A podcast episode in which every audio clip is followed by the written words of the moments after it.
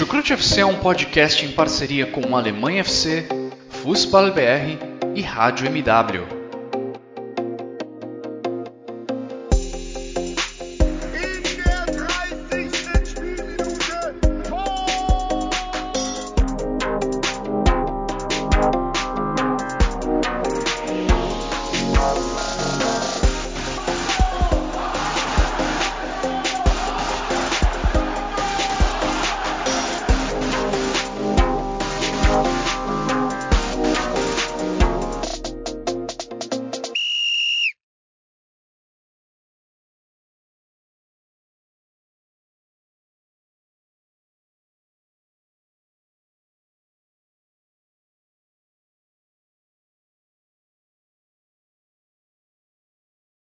Sejam muito bem-vindos, fãs da Bundesliga. O meu nome é Guilherme Ferreira e eu recebo vocês para mais uma edição do Chucrute FC, uma edição em que vamos falar muito sobre a 12 rodada da Bundesliga. Muita coisa acontecendo dentro de campo, também muita coisa acontecendo fora de campo.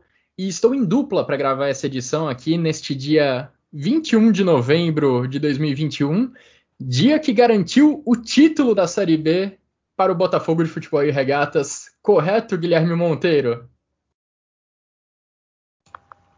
Corretíssimo, Xará.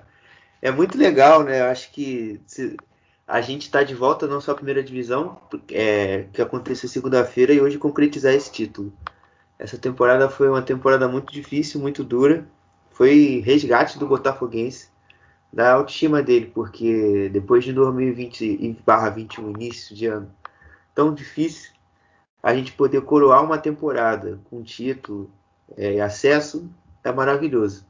Então eu estou aqui hoje sem cerveja, estou guardando a minha cerveja para pós da gravação, é, mas ainda assim muito feliz é, com, com, a, com, a, nossa conquista, porque e falar para vocês, porque não, o time de vocês que ainda não jogou a segunda divisão agradeça, porque são, é uma temporada muito desgastante para todo mundo, para os jogadores, para o torcedor para tudo. Então, aí você Sei que bem. não jogou ainda é um felizardo. Realmente, porque Sei. é um campeonato muito difícil. Sei bem o que é isso. Bom, Xará, então, aparentemente ainda passa no antidoping. Não garanto que ele passe daqui a algumas horas, mas está no direito dele de comemorar. e semana que vem a gente vai ter mais alguém ou alguém daqui do Chucrute comemorando o título nessa hora. Vamos. Sim, com certeza vai ser o nosso Palmeiras aqui, já reforçando a minha torcida para a Sociedade Esportiva Palmeiras. Vamos descobrir no próximo sábado quem vai estar comemorando. Bom, mas o assunto aqui é futebol alemão, apesar de parecer que é futebol brasileiro. Vamos falar da 12 rodada da Bundesliga. Primeiramente, dando aqueles recados de sempre, agradecendo a todo mundo que nos acompanha. A gente disponibiliza os nossos episódios nas principais plataformas de áudio, incluindo Spotify, Amazon, Google Podcasts, enfim, você escolhe onde quer nos acompanhar. A gente também coloca nossos episódios no YouTube. Agradecer também, também aos nossos parceiros do Fußball BR e também do Alemanha FC, que também fazem uma cobertura bem extensa do futebol alemão. E vamos começar, Xará, a falar sobre a Bundesliga. Antes da gente entrar nas partidas em si, a gente tem que dar esse recado que, enfim, eu não esperava. Eu gostaria de não precisar trazer esse tipo de notícia para os nossos debates, mas a Covid-19 voltou a impactar, voltou a impactar muito forte no futebol alemão. A gente tem a maioria, ou quase todos os estádios da Bundesliga já com 100% da capacidade permitida, mas isso, isso vai mudar em breve. Alguns estádios terão capacidade reduzida. Nessa semana a gente também teve um caso inacreditável na segunda divisão do treinador do Werder Bremen, o Marcos Anfang, que foi acusado de mentir no seu cartão de vacinação, acredite se quiser. Ele teria apresentado um cartão de vacinação para o Werder Bremen, mas o próprio, o próprio clube teria descoberto que as informações que estão lá são falsas. E além disso, a gente já teve essa semana também alguns casos de isolamento. Alguns jogadores do Bayern de Munique precisaram entrar em isolamento porque não estão vacinados. Então, apesar da gente já ter passado o pior momento da pandemia, a Covid-19 volta a impactar, volta a trazer consequências bem nítidas para o futebol alemão. A gente vai se aprofundar principalmente nessa questão do Bayern de Munique mais adiante. Mas, Xará, começando a falar de futebol, começando a falar de campo, a gente também teve uma partida de muita rivalidade, apesar de uma história recente União Berlim e Hertha Berlim, as torcidas em especial, vêm dando um clima muito legal para os confrontos entre essas duas equipes. E nesse sábado a gente teve mais um derby de Berlim. Union jogando no seu estádio, jogando lá no Underalten Fosterei, venceu por 2 a 0 o Hertha. E olha, é uma vitória, é um resultado que mostra quem manda em Berlim.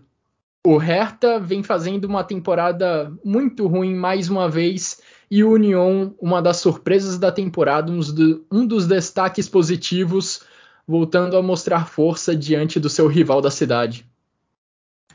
É, exatamente, né? É, isso é até legal a gente falar também um pouquinho da torcida antes de entrar no jogo. Esse clássico ele começou até meio provocativo, que tem sido até uma característica, como você citou. A torcida do Hertha Berlim colocou lá no, na, perto, do Wanderalter Forsterheim uns, uns cartazes em azul e branco, né, representando as cores do clube, uma forma de provocação. É, e que, enfim, e também na hora do jogo, até a gente até viu mesmo a torcida do, do Hertha Berlim também com é, sinalizadores e até fez um jogo parasse. Então realmente tem se criado um maior clima de animosidade entre os clubes, uma coisa que até, como você disse, é recente. É, e já entrando já no, no jogo, para a gente também falar um pouquinho de futebol. Assim, foi o jogo padrão União Berlim uma equipe agressiva, sem a bola, é, que apostando muito ali no contra-ataque, o Avoni demonstrando no, novamente um poder de decisão muito grande. Eu acho que, acho não, tenho certeza que essa temporada é aquele nível de excelência, tá desempenhando melhor qualidade, porque ele sempre ficou marcado é, por ser um grande goleador nos outros clubes e até no próprio União, mas talvez um jogador que fosse hesitante no, em alguns momentos de, de, jogos, dos contextos dos jogos. E nessa temporada não, ele tem sido decisivo e importante é, em praticamente todas as partidas. E também foi importante nesse jogo a gente ter a volta do Max Cruz. A União Berlim, que indiretamente não tem uma dependência do Max Cruz, mas ficou sem vencer durante ele fora, machucado. Então ele também de volta ajudou a União a ter uma, uma boa partida.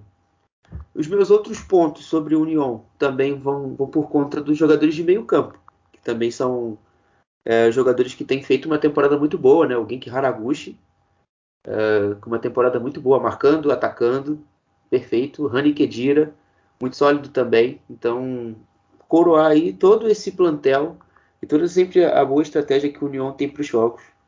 É, esse clássico aí veio ser, novamente mostrar e trazer a força do, do time de, de vermelho da capital. Pois é, você citou dois caras que se entendem muito bem no ataque do Union Berlim, né? Os dois se complementam muito bem nesse ataque do Urs Fischer.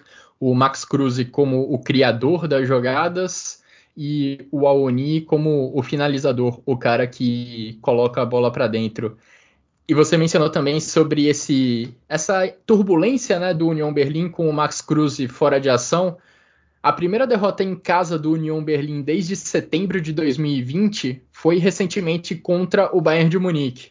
Aí o Union Berlim foi lá e perdeu também para o Feyenoord, jogo pela Conference League que, vai lá, aconteceu no Estádio Olímpico de Berlim, mas também foi um jogo em casa do Union Berlim. O que havia de comum nesses dois jogos, a ausência do Max Cruz, ele agora retorna à equipe do Union Berlim e o Union Berlim derrota o Hertha no derby da capital.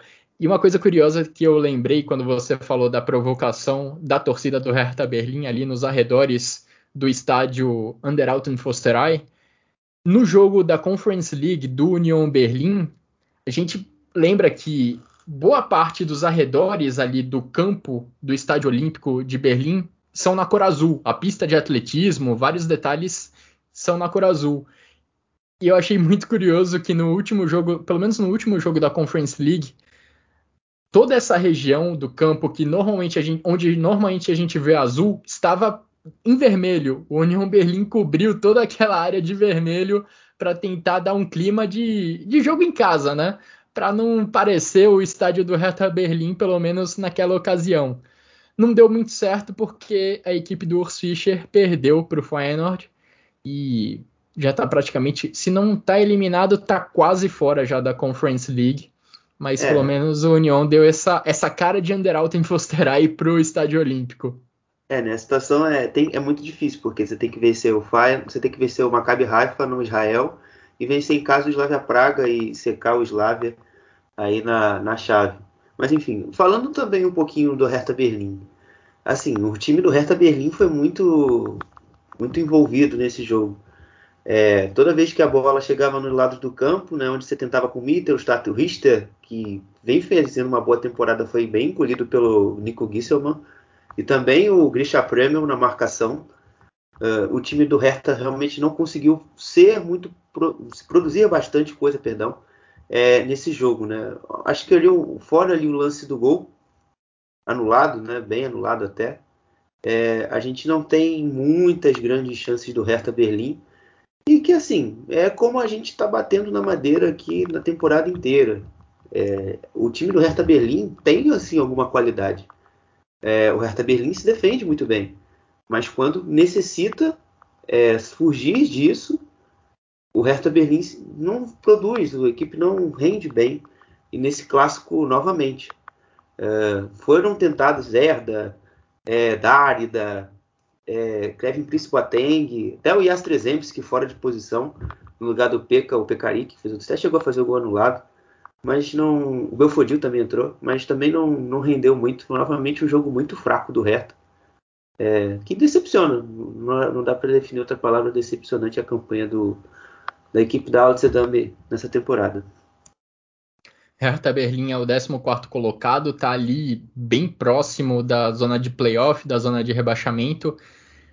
Enquanto isso, o União Berlim, olha, dá para brigar por Champions League. Pelo menos no momento, a equipe do União está brigando por Champions League.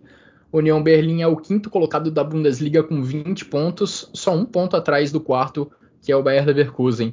Você falou do Gisselman, destacando a atuação defensiva dele. Mas ofensivamente ele também foi muito bem para o União Berlim.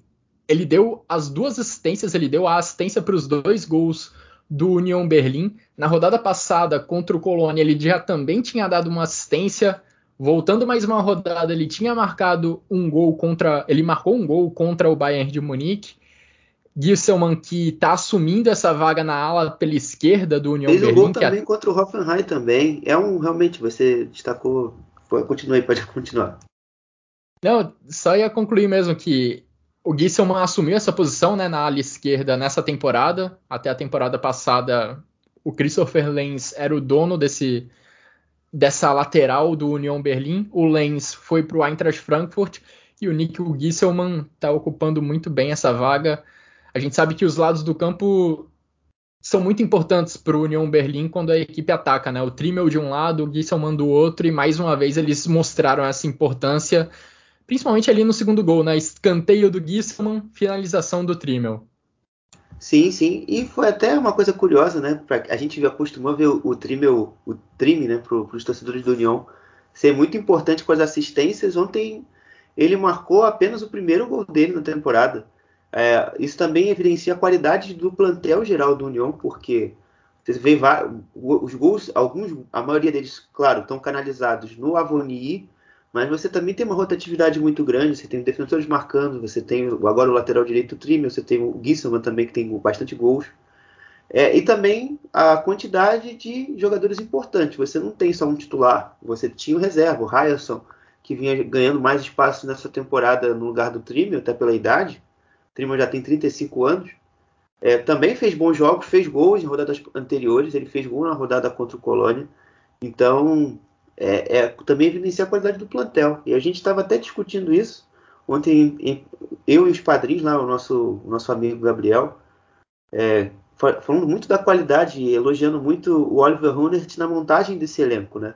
Porque jogadores que você, a gente, em tese, desacredita, porque não apresentaram grande coisa em outros clubes, tipo é, o Ostunali, o Rani Kedira, o próprio Ostunali, estão jogando muita bola no União é, nessa, nessa temporada e estão sendo peças importantes ali para compor, compor um elenco, às vezes até titular. E estão ajudando essa equipe, na, tanto na Conference, tanto é, na, na Bundesliga. Resumindo esse derby, então, acho que a campanha de União Berlim e de Hertha Berlim foi muito bem refletida em campo nessa rodada, né? União Berlim brigando lá em cima, Hertha brigando lá embaixo, e o União foi dominante nesse derby. Hertha passou bem longe de ameaçar a meta, de ameaçar o gol adversário, e o União foi um vencedor com merecimento nesse sábado. O União, para mim, Xará, é um dos quatro times que claramente estão além das suas expectativas nessa temporada da Bundesliga. Eu coloco nesse grupo União Berlim, Freiburg e os outros dois se enfrentaram nessa rodada. Mainz e Colônia. Mainz e, Mainz e Colônia se enfrentaram no fechamento dessa 12 rodada da Bundesliga e acabaram empatando em 1 a 1.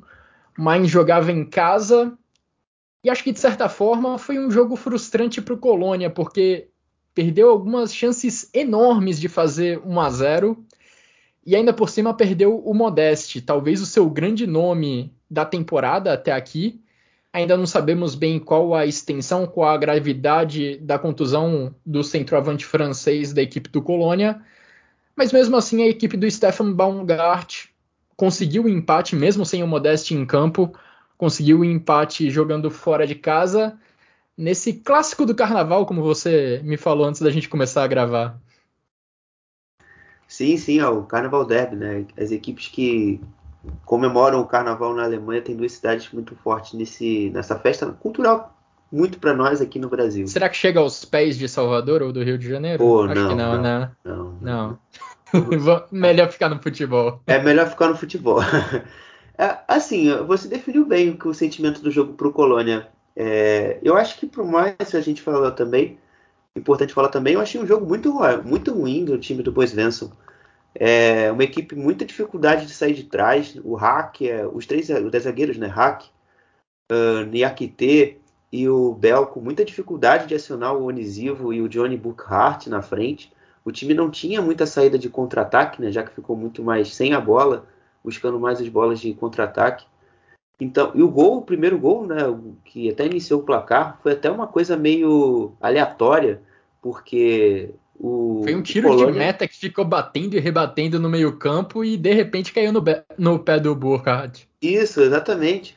É, o Horner errou duas reposições de bolas seguidas e aí ela sobrou na, na mesma jogada, né? No, acho que também, na minha, na minha opinião, é, é a principal virtude do Johnny Burkhardt é dele entender, ler muito bem a jogada e sempre atacar o espaço no momento correto. Foi essa leitura dele muito importante para fazer o gol sem contar, claro, a qualidade individual dele para driblar o Kylian e marcar 1 a 0.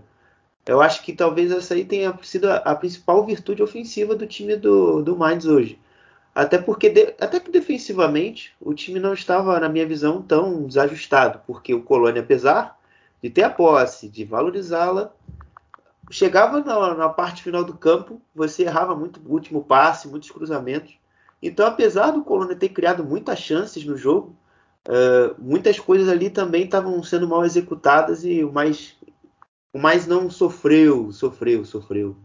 Foi muitos mais lances esporádicos. Não, o Colônia não chegou a fazer um, um sufoco muito de forma muito. Foi intensa. muito no primeiro tempo, né? Foram muito sim, no primeiro sim. tempo as chances de gol do Colônia. No segundo, a maré virou um pouco.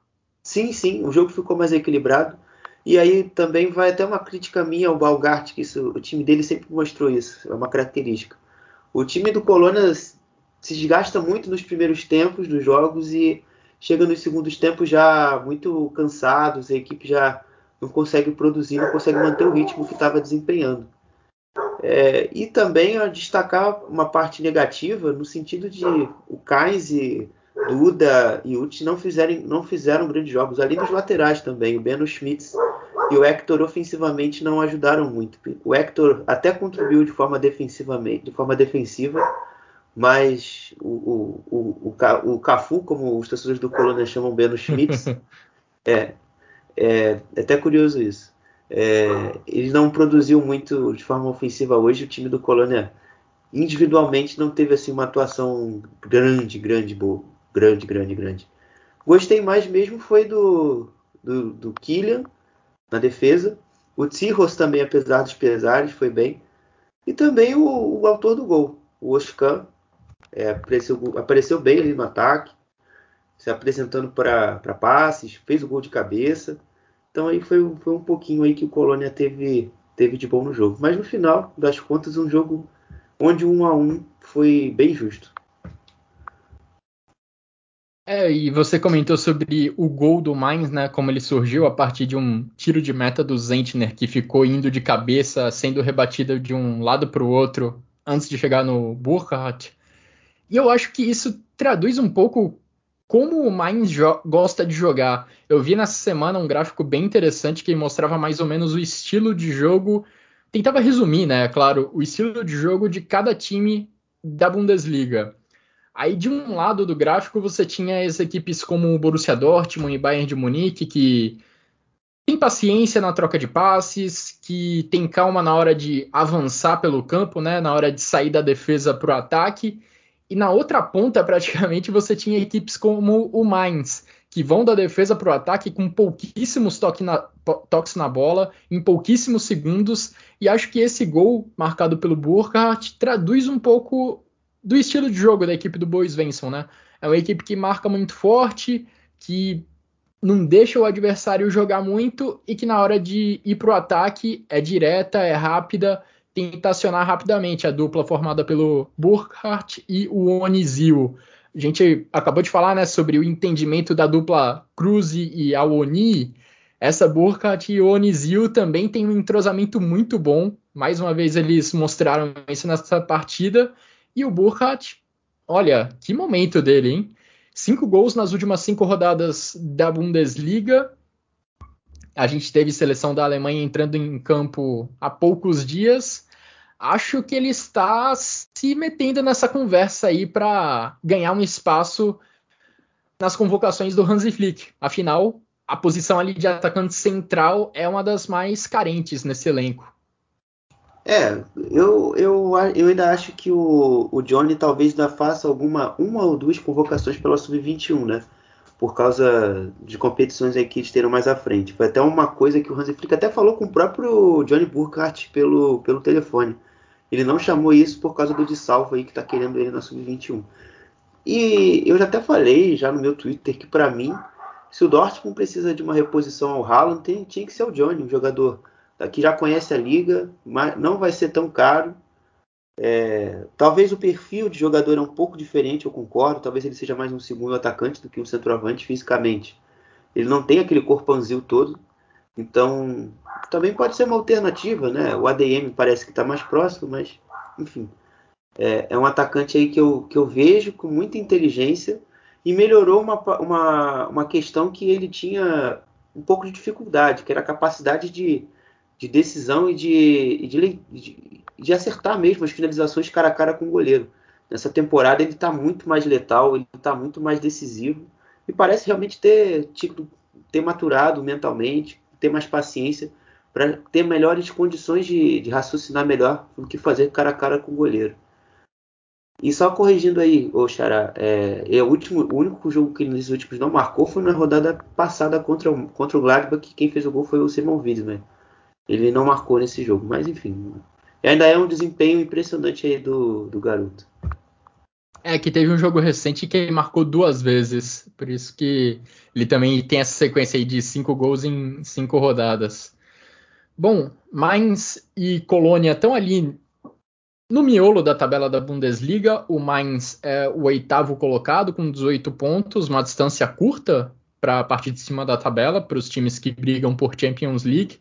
O Colônia, um pouquinho atrás, 15 pontos na 12 colocação. O que vem matando muito o Colônia são os empates. Já são seis nessa temporada, maior número de empates nessa edição do Campeonato Alemão, empatado com Eintracht Frankfurt e Arminia Bielefeld. E fica aqui a torcida também para que a contusão do Modeste não seja nada grave. Ali no lance, muita, muita os, o Colônia, né, os jogadores chegaram até pedir cartão vermelho para o jogador do Mainz. Era uma situação ali que o Modeste possivelmente ficaria em boa condição de marcar, acabou sofrendo a falta, uma falta dura, que acabou tirando o Modeste da partida. Esperamos que na próxima ele já esteja de volta à ação. É, só para completar aí o jogo do. Esse jogo aí, é bem verdade esse ponto que você trouxe, Xará. Assim, a diferença do Modeste pro Sebastian Anderson é brutal. Trazendo para minha realidade, parece Rafael Navarro e Rafael Moura, gente. Cara, parece um jogador de futebol e um, e um jogador de, em atividade. O Anderson, infelizmente, é, na Bundesliga, ele se o joelho dele já não está mais suportando a condição física dele.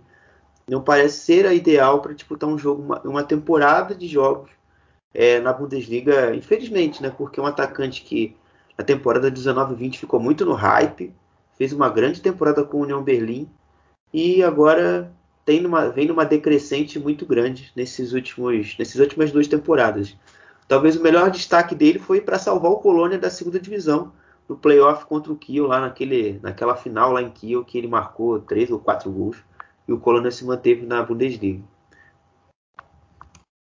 Será que o Navarro fica no fogão, Xará? Não, ele vai para o Minnesota United, infelizmente. Bom, agora a gente vai falar de, da parte de cima da tabela da Bundesliga, depois de comentar sobre esses times que são surpresas positivas na temporada, né? Destacamos União Berlim, também Colônia e Mainz. Vamos falar dos líderes. Bayern de Munique e Borussia Dortmund se desgarraram um pouquinho dos demais. A diferença do segundo colocado, o Borussia Dortmund, para o terceiro, o Freiburg, agora é de cinco pontos. E muito por conta da vitória desse final de semana do Borussia Dortmund contra o Stuttgart, vitória lá no Signal Iduna Park. Vamos lembrar que na temporada passada, mais ou menos nessa época do ano, Borussia Dortmund e Stuttgart se enfrentaram no mesmo palco. O Stuttgart enfiou um 5 a 1 no Borussia Dortmund, que acabou resultando na demissão de Lucien Favre. As coisas mudaram bastante de lá para cá. Borussia Dortmund e Stuttgart estão convivendo com várias contusões nessa temporada.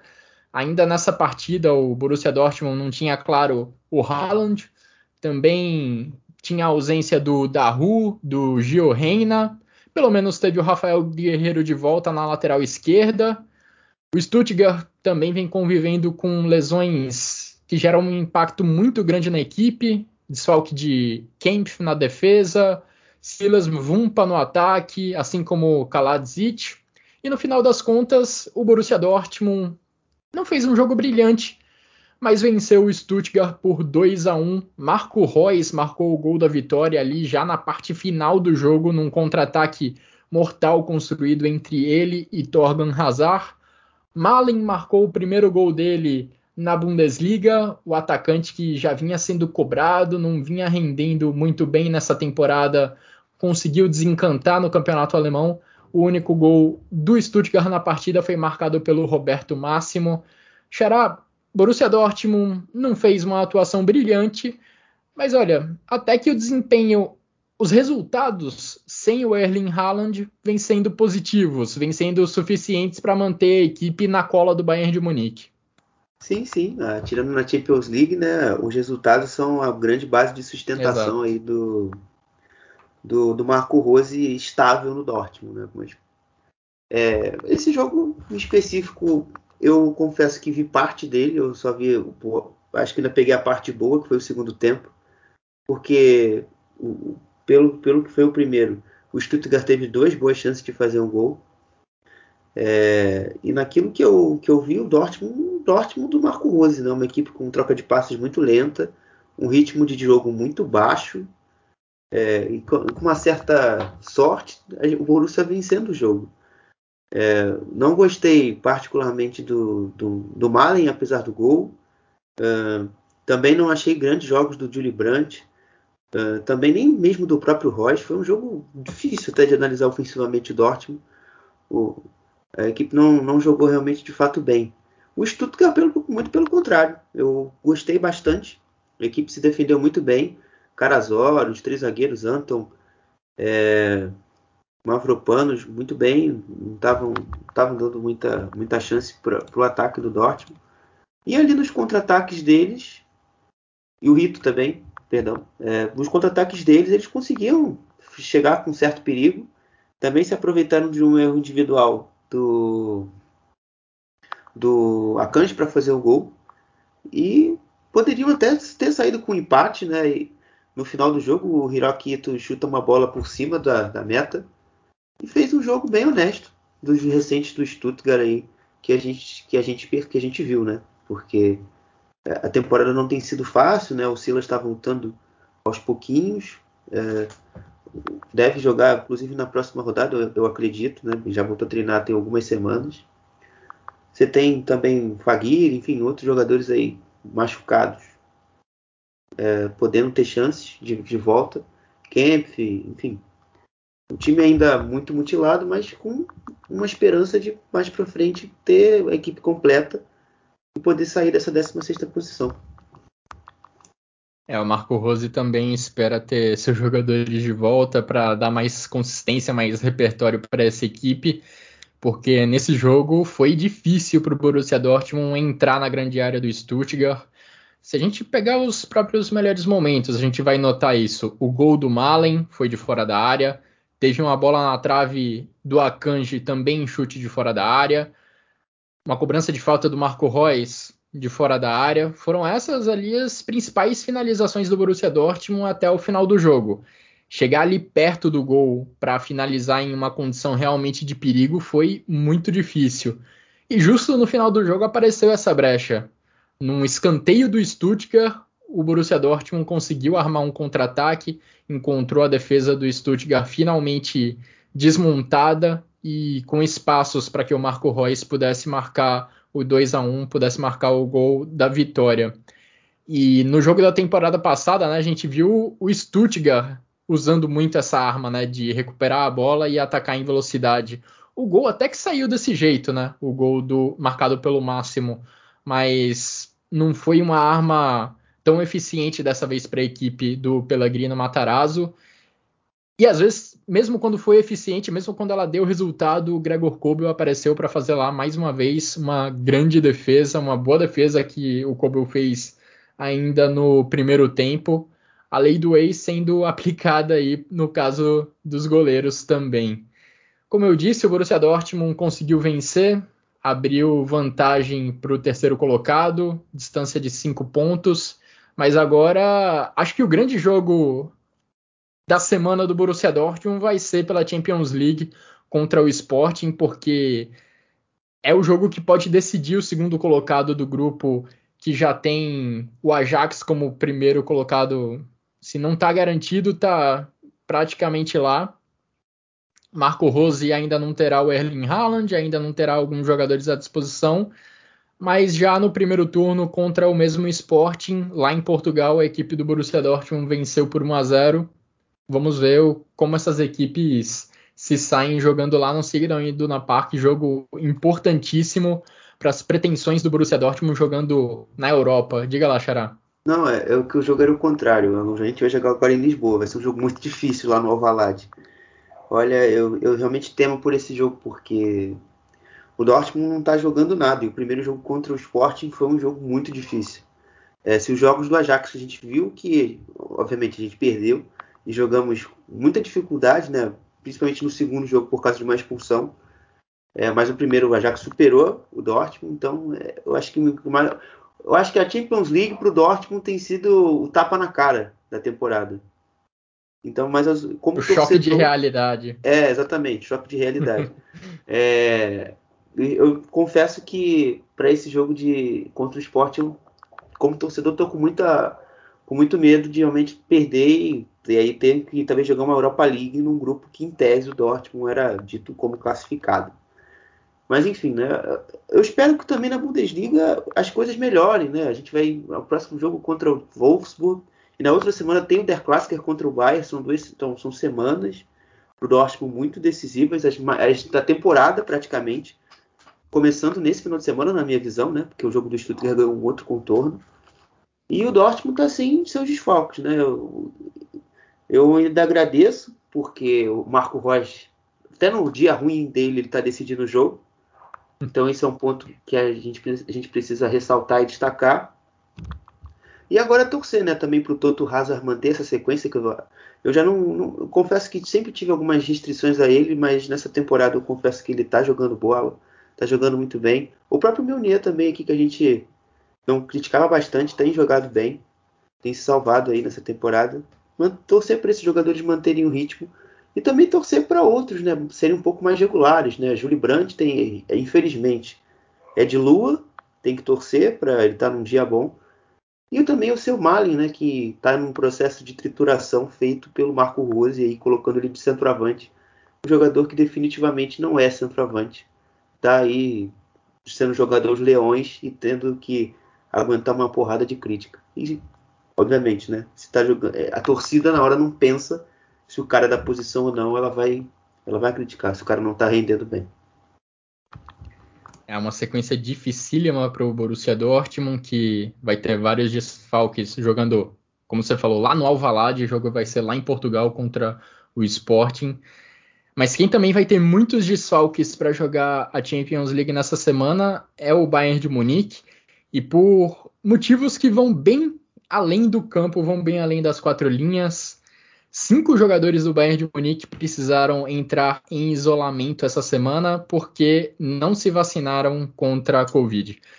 A gente já tem o Kimmich, né? A gente já sabia do Kimmich, ele já admitiu publicamente que não se vacinou contra a Covid. Mas além dele, Gnabry, Choupo-Moting, Musiala e Cuisince, todos estão em quarentena pelo fato de não terem tomado a vacina contra a Covid-19. E isso acabou gerando um clima bem tenso dentro do Bayern de Munique, porque eles tiveram uma reunião com a diretoria essa semana, foram avisados que terão seus salários descontados, e vale dizer que existe uma lei na Alemanha que prevê que pessoas não vacinadas que por, por, por qualquer motivo, se elas precisarem se ausentar do trabalho, elas podem ter o seu salário descontado isso aconteceu com os jogadores do Bayern de Munique. E mostra, né, Xará, como essa situação agora passa a prejudicar muito o time.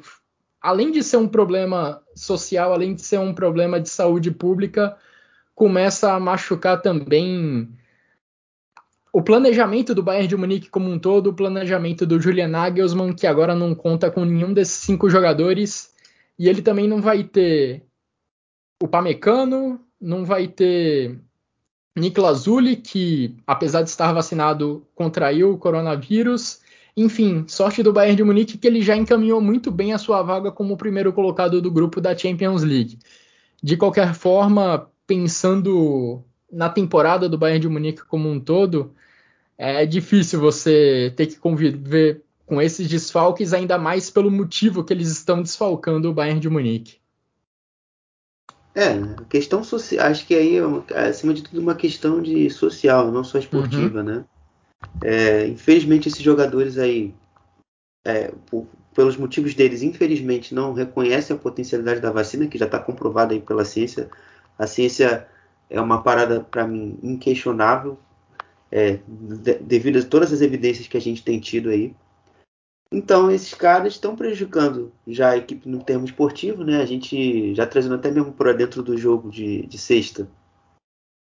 O Zabitz já provou que, infelizmente, ele e o Kimmich têm uma certa diferença, apesar de não inicialmente não aparecer isso, né? Porque a gente já viu ele fazer esse, esse papel do Kimmich, entre aspas, no Leipzig muito bem. E nesse jogo definitivamente não apresentou um bom jogo, um bom nível. Tanto que o Nagelsmann criticou ele publicamente na coletiva após o jogo. E a gente viu o Bayern, eu na minha visão, acho que foi um dos Bayern mais estranhos que eu vi nas últimas semanas. Desde mesmo contra a derrota contra o Frankfurt, eu vi o Bayern tão mal. Acho que esse jogo realmente tem, foi o, ali talvez junto com o do Gladbach na Copa da Alemanha tenha sido é, o pior, da, os dos piores da temporada. Porque foi um Bayern que só melhorou com as substituições do Davis e do Musiala, né? Até um dos um dos meninos que não se vacinou. É, mas também não, não fez aquele bafão que o Bayern está acostumado de ser uma equipe é, que sufoca, que consegue ali, gerar muitas chances de perigos em pouco curto espaço de tempo. É, e foi um Bayern, na minha visão, até estranho. Né? Eu acho que tudo, toda a sensação que eu tive vendo o jogo do Bayern foi um jogo estranho. Um jogo em que o Iago, nosso lateral brasileiro, engoliu o Gnabry é, no, no, primeiro tempo, o Zané também, de certa forma. É, o Gamini também não, também não passou muito sufoco com o Mar Richards pelo lado esquerdo. E, e o Goelov e Oxford também sem muitos problemas com o Lewandowski, apenas. Então, foi um jogo muito estranho e o Nagelsmann até definiu esse jogo como o pior dia dele no, de trabalho no Bayern de Munique. Então, quem sou eu para discordar dessa afirmação? E realmente, no, o jogo provou isso. E olha, é difícil a gente pensar que todo esse momento conturbado fora do campo também não tem um impacto dentro de campo no desempenho da equipe, porque essa reunião da diretoria do Bayern de Munique com os jogadores não vacinados para informar que eles teriam seus salários cortados aconteceu na quinta-feira, véspera da derrota do Bayern de Munique contra o Augsburg por 2 a 1, jogo que abriu a rodada da Bundesliga. Foi de fato um jogo muito estranho do Bayern de Munique. Fugiu o padrão das derrotas do Bayern de Munique no futebol alemão, né? Porque normalmente a gente vê o Bayern perdendo, mas fazendo o goleiro adversário ser o melhor jogador da partida, pressionando até o final. E não foi isso que aconteceu contra o Augsburg. Poucas vezes durante o jogo a gente teve aquela sensação de nossa, que chance perdida pelo Bayern de Munique. O Gikiewicz até fez uma boa defesa ali cara a cara com o Lewandowski, mas em geral ele não precisou trabalhar muito, ao contrário do que fez o Kevin Trapp há algumas rodadas, com uma atuação brilhante para dar a vitória para o Eintracht Frankfurt.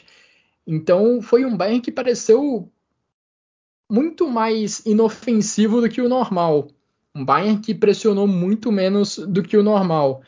E o brasileiro Iago, como você falou, teve uma participação muito boa na partida. Ele participou dos dois, dos dois gols do Augsburg.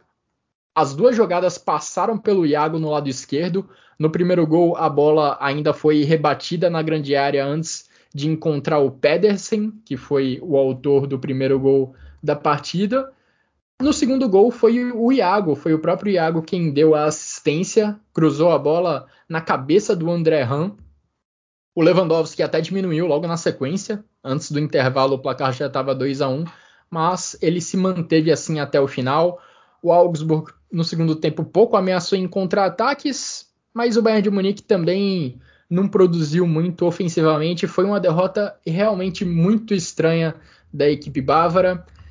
Uma coisa que me chamou muita atenção também foi a sonolência do trio de ataque sem a bola o primeiro gol deixa isso bem evidente. O Bayern de Munique perde a bola com o Gnabry lá na frente e ao contrário da gente, ao contrário da pressão no portador da bola que a gente está acostumado a ver dessa equipe do Bayern de Munique, inclusive agora com o Julian Nagelsmann, a gente deu para notar no lance o próprio Gnabry, o Sané e o Lewandowski passivos, deixando o Augsburg sair da defesa para o ataque com facilidade a jogada é construída lá pelo lado esquerdo, onde o Sané deveria deveria estar tá dando cobertura pro, pro Pavar, que é o lateral direito do Bayern de Munique. O Sabitzer é quem precisa dar essa cobertura, é quem precisa ajudar o Pavar. A jogada mesmo assim sai por ali e cai a bola ali dentro da grande área, numa posição mais ou menos central, onde o Sabitzer poderia estar caso ele não precisasse dar a cobertura ali do lado direito. Enfim, é um efeito dominó que começa com os jogadores de ataque do Bayern de Munique não pressionando lá na frente e termina com o Sabitzer chegando atrasado no Pedersen. Se o Sabitzer não precisasse chegar ali do lado direito para dar cobertura para o Pavar, ele talvez conseguiria evitar ou pelo menos atrapalhar a finalização do Pedersen. Sim, sim. É, antes, falando um pouquinho também do Augsburg, né? Foi até engraçado a coletiva do Marcos Weinziel, é dizendo até dizendo até que havia é, o dia seguinte ia ser um feriado, é o famoso Feiertag, os feriados, né? Até lembrou aqui um pouco aqui antes de abrir o microfone me lembrou o hino do Bangu. Se, em Bangu, se o clube vencia na certa um feriado, comércio fechado, enfim. É, só. Isso é, é, o hino do Bangu? É o hino do Bangu Atlético Clube aqui do Rio. É, enfim, é, Caraca, a gente foi falar do Bangu no meio do Augsburg. Enfim. que coisa louca tá, esse podcast. Tá muito futebol carioca esse chucrute. É, hoje tá muito, hoje tá muito viajado aqui a gente. É, defensivamente, eu acho que foi, foi um trabalho assim que a gente tem visto do time do Augsburg nesses, últimas, nesses últimos jogos, né? principalmente contra os times grandes. É, contra o Dortmund também mostrou esse padrão de 4-4-2, com o Han. Uh, o Han e o centroavante Zekiri também marcando forte lá na frente, contando com muita dedicação dos alas. Pedersen nesse jogo e o Caligiuri pelo outro lado. Mas um ponto que sempre, ou quase sempre, deixava um pouco a desejar era a marcação dos volantes. É... E nesse jogo, não. Nesse jogo, eu até tinha uma certa preocupação com o Dorsch e com o Maier, porque são jogadores que a gente tem muito mais perfil ofensivo, são jogadores que têm qualidade com a bola, não tanto perfil defensivo. E curiosamente, nesse jogo, é, quando um deles saiu, quando o Maier saiu para entrar o Grueso e quando saiu o Dorsch para entrar o Moravec, o time do Augsburg meio ali foi o maior momento ali de crítico do time. Porque, perdão, foi um momento em que o Augsburg perdeu ali meio terreno de, de, de meio campo, no sentido de estar tá protegendo bem os zagueiros, o Goelov, uh, o Gumini e o Oxford, para o Musiala começar a jogar muita bola, junto com o David pela esquerda. E mas no final das contas ele também contou com um pouquinho de sorte até que, entre aspas, esse problema não foi tão notado. Mas foi bom. Acho que o ponto defensivo do Augsburg realmente tinha sido foi um ponto alto do jogo, assim como tem sido nas vitórias e nos, nos, nos bons jogos que eles têm feito. E também tem que contar também um pouquinho da, da assertividade, né, da sorte, porque todo contra-ataque, toda bola que a equipe recuperava, o Iago pela esquerda era uma flecha conseguia aparecer muito bem ali, para como você disse, nas assistências, né? E nas, entre aspas, pré-assistências para o gol. O time estava muito bem ali nesse, nesse sentido. Junto com o Pedersen pelo setor. E fez um grande jogo. Ali, o lado esquerdo em geral do Augsburg. O Bayern de Munique perdeu, mas mantém a primeira posição com 28 pontos, mas agora a diferença é de apenas um ponto para o Borussia Dortmund. O Augsburg, com essa vitória, respirou lá na parte de baixo da tabela, agora é o 15, uma posição acima do playoff. Mas vamos ficar de olho nessa situação dos cinco jogadores do Bayern de Munique não vacinados, porque ainda devem acontecer alguns desdobramentos. Lembrando que só o Kimmich admitiu publicamente que não se vacinou, mas é, tudo indica aí que outros quatro jogadores estão nessa mesma condição: Gnabry, Choupo-Moting, Musiala e Cuisince. E lembrando, né, não é, com certeza existem outros jogadores na Bundesliga que não se vacinaram, outros jogadores pela Europa que também não se vacinaram. Tinha o caso do Marcus Anfang, que além de não se vacinar, aparentemente também falsificou o seu cartão de vacinação, o que é um absurdo ainda maior. Esperamos que todos eles possam se conscientizar dos benefícios que, que a vacina pode trazer. Diga, Xará. Não, também acho que só citar outro nome, Dominic Corno Mainz também é um jogador que foi responsável por um surto de Covid no clube. Não havia se vacinado, fez com que o Mainz na primeira rodada não tivesse 14 jogadores no campo. É, infelizmente, né, esses pensamentos assim é, anti-vacina têm sido propagados pelo mundo. Né? A gente, infelizmente, só a informação que a gente, nós como jornalistas apuramos, né, procuramos especialistas, conversamos, infelizmente não tem sido, não tem sido suficiente. O nosso mundo tem vivido umas inversões assim de umas contestações muito estranhas é, nesse sentido científico, eu me refiro. É, terra plana, é, enfim, várias outras teorias malucas aí que estão inventando aí. Infelizmente, a gente tem, tem, contato, tem visto muito esses, esses casos. Uh, Infelizmente, é o esporte como um todo tem, tem mostrado alguns maus exemplos né, em vários esportes, em vários países.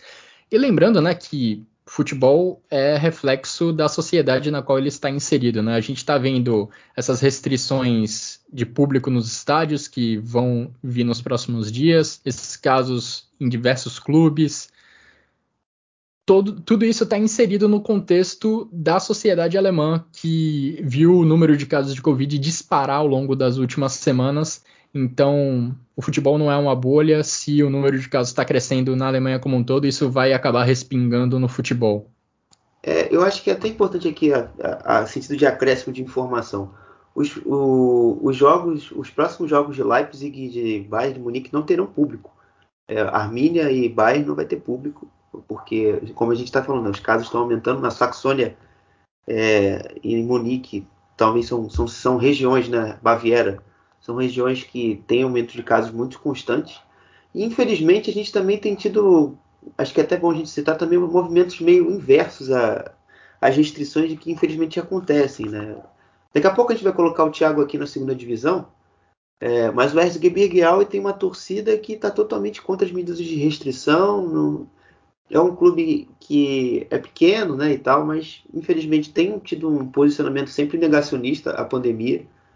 Uh, inclusive o goleiro do clube apoia esse, esses tipos de ações, é, comprando testes, é, comprando testes pra, e também não, não sendo tão conivente com a vacinação, comprando com o próprio dinheiro testes para torcedores que querem ir ao estádio é, sem vacinar, sem vacina. Poxa, é, é legal porque você tem mais gente, mas ao mesmo tempo também não, também não é legal porque você é, meio que sustenta ainda essa posição anti-vacina da torcida e isso é uma parada que eu, que eu não concordo. Bom, e agora vamos passar pelos outros jogos da rodada, Xará. Primeiro falando desse Hoffenheim 2, Leipzig 0.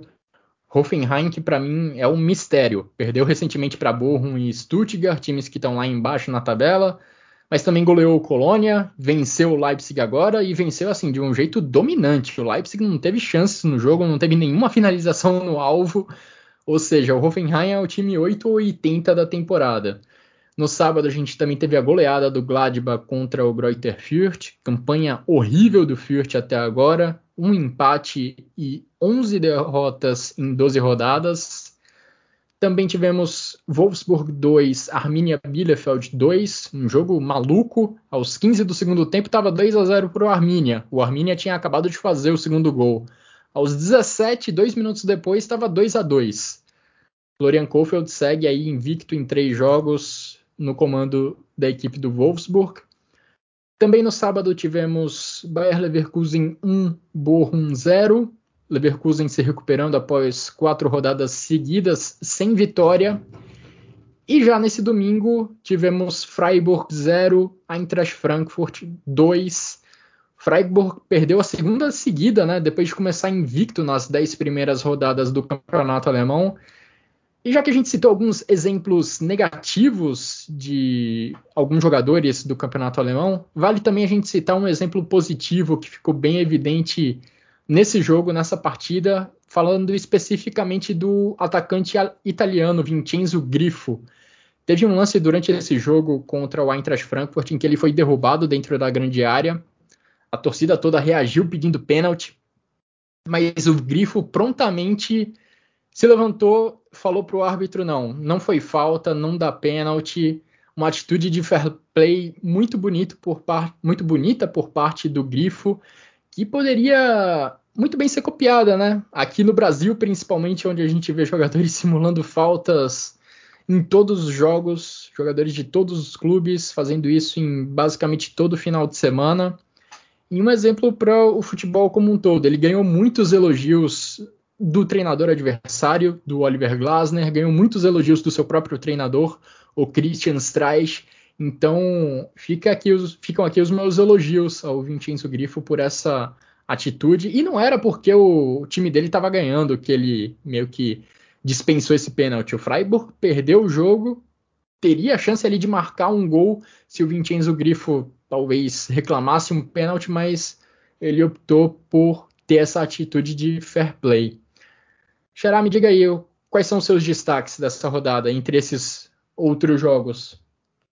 Destacar mais um jogo de muito brilho do Borrom fora de casa, né? O Borrom que a gente vê com uma campanha muito sólida dentro de casa, vencendo os últimos jogos, mas fora de casa também não tem feito jogos ruins, né? O Leverkusen teve dificuldade é, para vencer a equipe do Ruhr e que eu, eu não, não, duvido não nas próximas semanas também conquistar seus, seus pontozinhos fora de casa, porque é um clube que a gente imaginava passar por mais dificuldades na primeira divisão e tá ali, perdeu essa rodada, mas já tem uma chance de vencer na próxima e fazendo uma campanha bem honesta Digna. na competição. Na competição. É... O Arminia também, eu acho que apesar do, do 2 a 2 no final das contas, então uma sensação amarga, você tiveram os primeiros 60 minutos um jogo muito bom do Arminia, é... com, com, os gols né, do, do Kugal e do Kloss, e deixam, na minha humilde visão, um padrão a se seguir para próxima, as próximas rodadas. Né?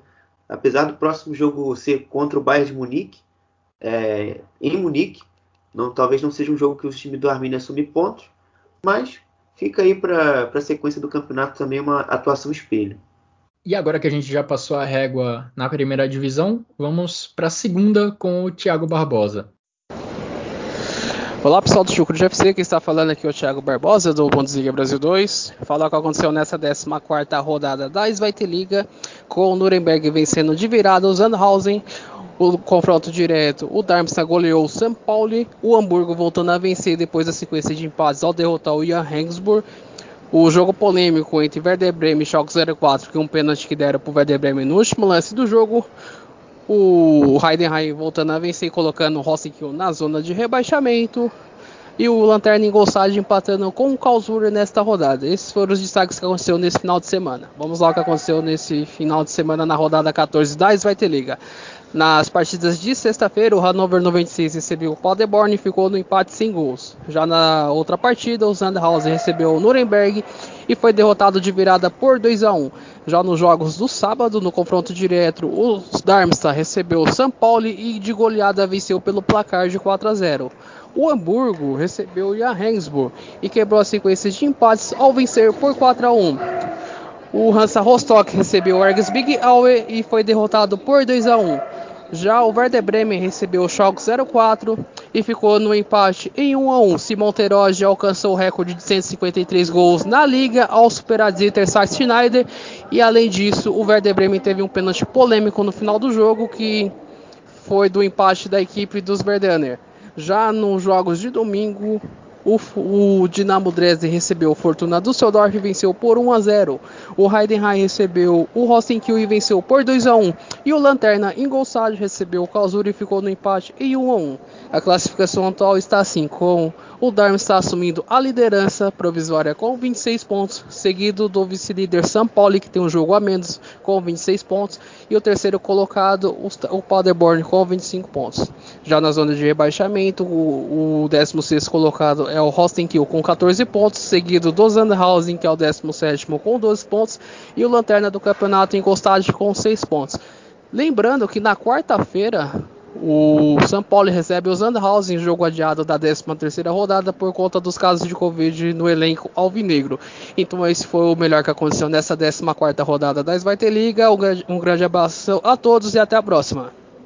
Muito obrigado, Thiago. E agora a gente, nessa reta final de Chucrut FC, fala de futebol alemão feminino com a Frauen Bundesliga, que continua muito equilibrada. Diga. Eu, eu, queria falar uma coisa antes de você chamar esse tópico. Não sei se tu olhou a mensagem no chat. Não, pode falar. Ah, enfim. É, antes da gente falar da Frauen Bundesliga, eu queria dizer uma coisa, acho que muito negativa que a gente, que eu tenho notado na segunda divisão é, e que me deixa triste, porque já é o terceiro, é o quarto caso de racismo na divisão é, nessa em três meses de competição a segunda divisão tem completa três meses de competição na terça-feira, dia 23 de, 23 de novembro. E, poxa, no dia que a gente teve a o dia da, viveu o dia da consciência negra, o Roger Assalé, jogador do Werder Bremen, cavou um pênalti. Eu concordo. Mas você não pode chegar no Instagram do cara e você ficar chamando de macaco, de negro, e volta para Costa do Marfim. Então, é, é, muito triste o que a gente tem visto é, na segunda divisão. Os outros casos aconteceram na primeira rodada, no jogo entre Schalke e Hamburgo, quando o David Kinzombie foi chamado de macaco. O outro caso aconteceu com o Hamburgo envolvido também. A torcida do Hamburgo chamou Khaled Nahai, jogador do Düsseldorf, também de macaco e de negro. E o curioso, mais curioso disso é que o Nahai, na temporada passada, jogou pelo Hamburgo e colocou o Hamburgo numa situação ótima para subir. se não fosse feita as besteiras do final da temporada, o Hamburgo teria subido com muitos gols do Nahai. Uh, e do Yaka também, que era um jogador do, do, também um jogador do Hamburgo que era negro, de Gâmbia. E, e, o outro caso é agora esse aí do Assalé, então são três, perdão. Esse aí do Assalé no jogo entre Werder Bremen e Schalke. Infelizmente, a gente tem visto muitos casos e a DFL eh, fala, ah, vamos, vamos achar os punidos e vamos punir. Mas a multa a gente não consegue achar um punido, a gente não punido, a gente não vê multa para o clube, a gente não vê nenhuma ação assim efetiva para coibir esses tipos de ação. Então, uma temporada muito atribulada nesse sentido de, de caso de racismo na segunda divisão, uma coisa que entristece. E também, uh, também não, não, não, cabe talvez a gente falar aqui de terceira liga, mas também aconteceu um caso com o Silor Conté, jogador do Magdeburg, contra com o Denis Erdmann do Saarbrücken, é, lá atrás. E o Dennis Erdmann, a grande punição dele foi ficar sem jogar sete partidas. Por que esse cara está jogando futebol profissional ainda, na minha humilde visão? Porque ele não tem algum outro tipo de punição além disso? Então aí é outra, outra falha desse caso da DFB, que, que organiza a terceira liga. Então vai aqui a minha crítica geral à DFL e à DFB nas conduções dos casos de racismo na, na, nas divisões profissionais do futebol alemão. Ótimo ponto levantado, Xará. Muita coisa extracampo, muita coisa fora de campo a ser resolvida no futebol alemão. Só nesses últimos dias a gente viu alguns bons exemplos do que pode melhorar. Enfim, vamos passar agora para Frauen Bundesliga, para o futebol alemão feminino, que continua Frauen Bundesliga que continua muito equilibrada ali na parte de cima da tabela. A diferença entre o líder Wolfsburg e o quinto colocado Potsdam é de três pontos. Os cinco primeiros colocados separados por uma pequena distância. Nessa rodada, nessa nona rodada da Frauen Bundesliga, a gente teve ali um confronto direto entre equipes que estão lá em cima. O Hoffenheim empatou com o Potsdam em um jogo dramático que terminou em 3 a 3 o líder Wolfsburg venceu na rodada, venceu o Essen por 5 a 1. O Bayern de Munique também venceu, venceu a equipe do Jena por 3 a 0.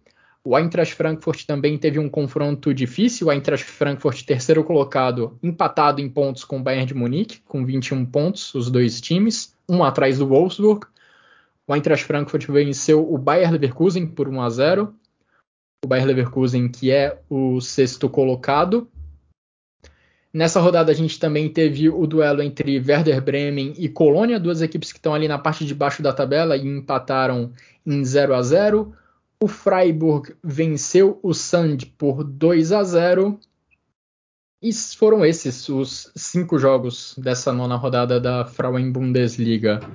E para a gente fechar então, Xará, essa, esse episódio do Chucrute FC, quero te ouvir falando os três destaques da rodada e o gol mais bonito dessa rodada da Bundesliga. Bom, meus destaques: é, Iago, Avoni e, e o Killian é, pelo Colônia. Uh, e o meu gol da rodada, eu vou ficar com o gol do Johnny Burkhardt. Uh, foi um gol, foi uma chapada bem bonita ali no canto. Essa rodada também não teve grandes gols bonitos, então vamos escolher esse. Pois é, não tivemos muitos golaços nessa rodada. Eu vou com o gol do Okugawa, do Arminia Bielefeld, mais, mais pelo passe do Wimmer, mais pela assistência do que pela finalização, que foi, foi difícil, mas o passe foi ainda mais bonito. Meus três destaques: Jonas Hoffmann, autor de dois gols na vitória do Borussia Mönchengladbach, Nico Gisselmann, que participou da jogada de, dos dois gols do Union Berlim, e vou no Iago também, pela participação nos dois gols do Augsburg diante do Bayern de Munique. E assim, Xará, a gente encerra essa edição do Chucrute FC. Pode agora abrir a primeira, pode comemorar o título do Botafogo. Um grande abraço para você, Xará. Muito obrigado aí pelos comentários. Agradeço também a todo mundo que nos acompanhou até aqui. Até a próxima.